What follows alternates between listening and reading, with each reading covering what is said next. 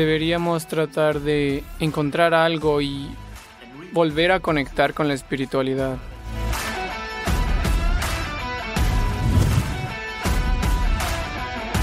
La anestesia no tiene nada que ver con la conciencia. Hay conciencia incluso donde no hay cuerpo. Tú tienes el instrumento necesario para experimentar esto. Esto se convertirá en un punto de acceso.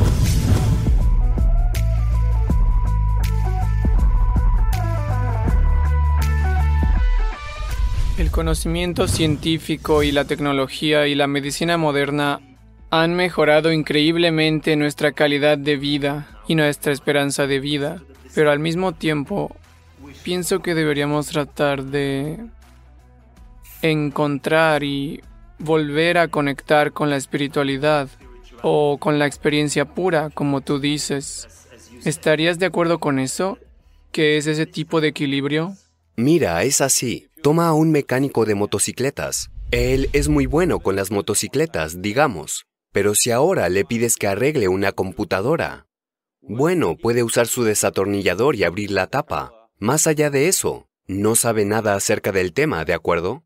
Esto es justamente así. Las ciencias objetivas son así. Siempre sucede que uno más uno es dos. Esa es la única manera en la que puede funcionar la objetividad. Tú no puedes decir que uno más uno es once, ni mucho menos un millón, ¿de acuerdo?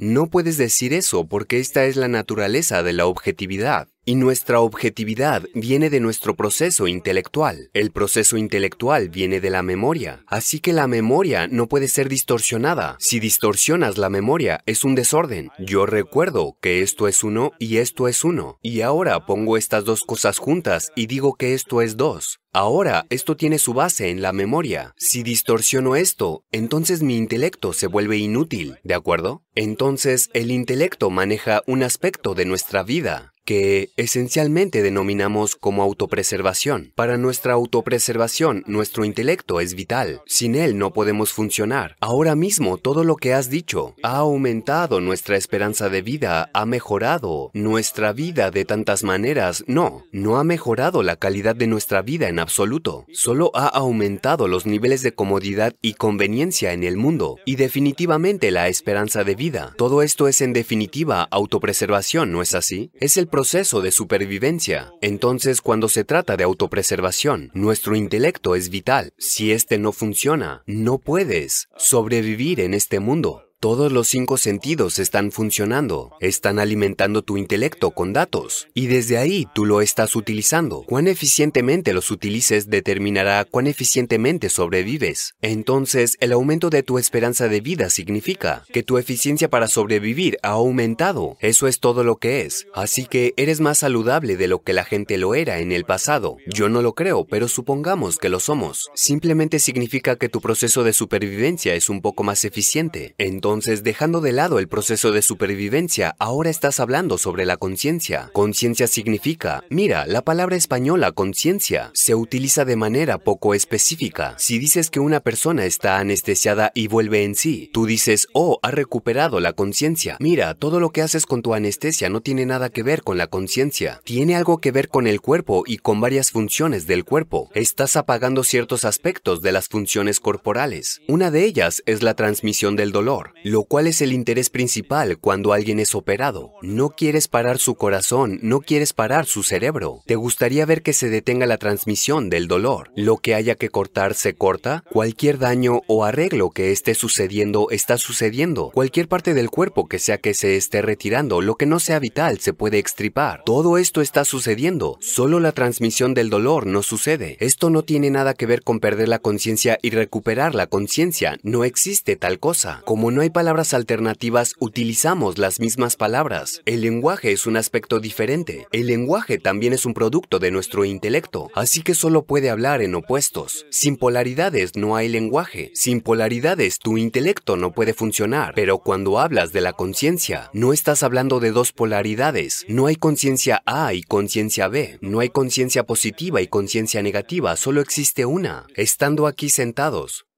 este es mi cuerpo, ese es tu cuerpo. Está claramente establecido. Ahora mismo es así al 100%. No sé lo que estás bebiendo, no puedo verlo.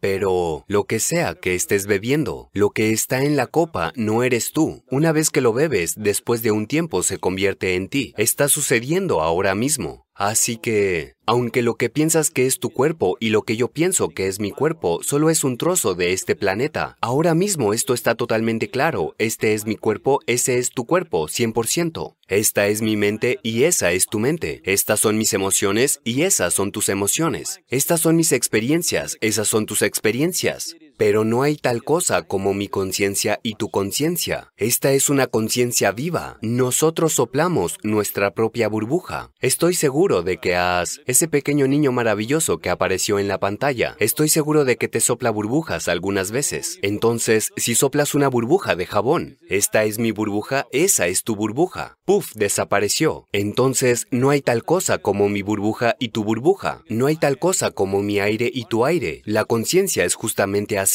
Ahora mismo tú has soplado tu burbuja, yo he soplado mi burbuja. Este soy yo, ese eres tú. Pero cuando esto hace puff, no hay tal cosa como mi conciencia y tu conciencia. Es solo que, solo la criatura humana en este planeta tiene la capacidad neurológica y la sofisticación del mecanismo que, si lo permite, puede acceder a esta dimensión de la conciencia. Ninguna otra criatura es realmente capaz de acceder a ella. Esto no significa que no haya conciencia en ellas. Sin eso el proceso de la vida no podría suceder. Hay conciencia incluso donde no hay cuerpo, ¿de acuerdo? Lo único es que necesitas un cierto instrumento sofisticado para acceder a ella, el cual es el mecanismo humano. Es por eso que consideramos que ser un humano es un enorme privilegio, porque tienes acceso a dimensiones más allá de tus límites físicos. Este es el significado fundamental de ser humano. Entonces, no confundamos el instrumento con lo que vemos. Si tomaras un telescopio y vieras otra galaxia, la galaxia no es producida por el telescopio, la galaxia está allí. El telescopio solo te dio acceso. De manera similar, tu cuerpo, tu cerebro, lo que sea. No quiero identificar diferentes cosas. Desde tu cabello a los dedos de tus pies. Todo es cuerpo en lo que a mí concierne, incluido tu cerebro. Es solo otra dimensión del cuerpo. Entonces, si mantenemos este cuerpo de una cierta manera, si no lo contaminamos con demasiadas ideas, filosofías, identidades, si lo mantienes en un cierto nivel de apertura, este se volverá un punto de acceso. A eso a lo que nos referimos como conciencia o la base de la vida que somos. Tú tienes los instrumentos necesarios para experimentarla, no los instrumentos de tu laboratorio. Tú, como persona, tienes el instrumento necesario para experimentar esto. La única cuestión es si lo permitirás o no. Como dije al principio, todo esto depende de cómo estés identificado. Si tus identidades son limitadas, has perdido la habilidad de experimentarlo. Si tu identidad, ya sabes, no se con nada. Y si te has mantenido así indeterminado, entonces hay una posibilidad de experimentarla.